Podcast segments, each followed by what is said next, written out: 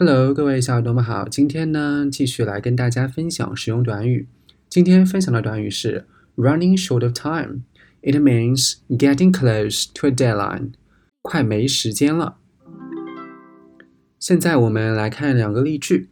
例句一：I have to work late tonight. I need to finish a project, and I'm running short of time.